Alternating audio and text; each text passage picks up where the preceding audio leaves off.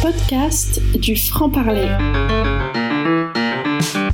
Le français dans tous les sens, une série de podcasts originaux produits par le franc-parler, école de français pour étrangers à Bordeaux et en ligne. Bonjour et bienvenue. Je suis Pascal, fondatrice de l'école franc-parler située à Bordeaux, école de langue française pour étrangers. Nous proposons également des cours en ligne et des podcasts pédagogiques sur trois niveaux. Si vous êtes curieux de l'ensemble de nos formations, rendez-vous sur www.lefrancparler.com.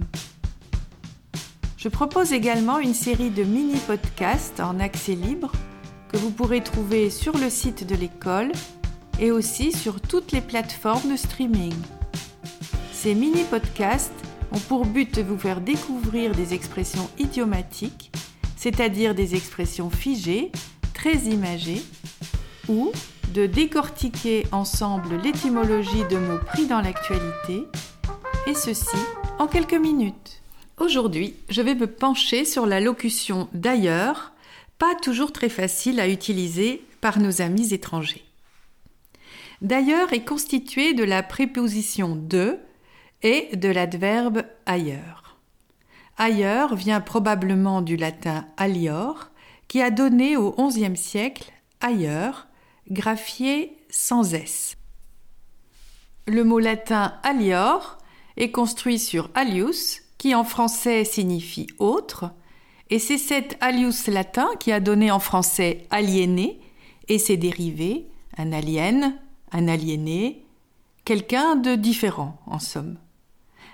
Et il a donné également la racine alter, que l'on retrouve dans altérité, alter ego, alternative, alternance, mais aussi alter légèrement modifié se retrouve bien sûr dans le mot autre et tous ses dérivés.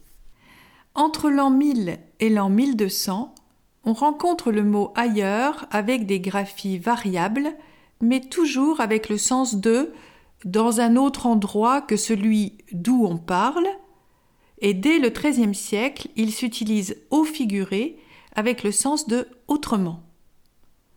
À cette époque, la locution d'ailleurs signifie très clairement d'un autre endroit, puis d'autre part.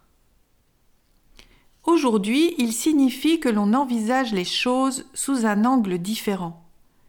Il apporte donc, dans le discours, une nouvelle nuance ou une restriction.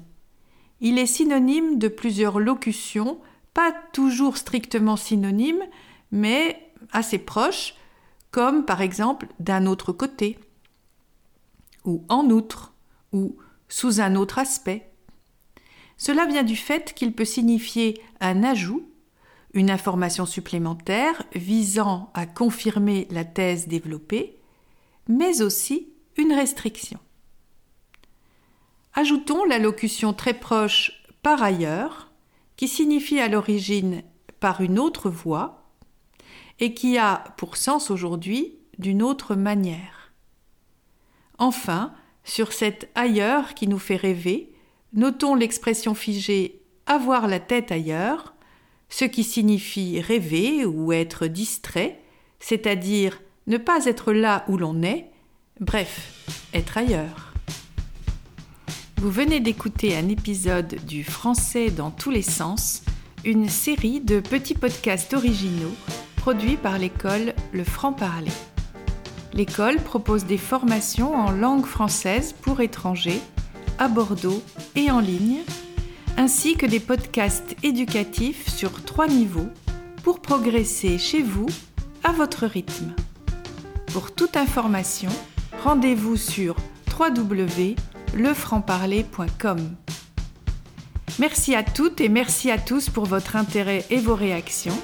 Si cet épisode vous a plu, n'hésitez pas à le partager. À bientôt!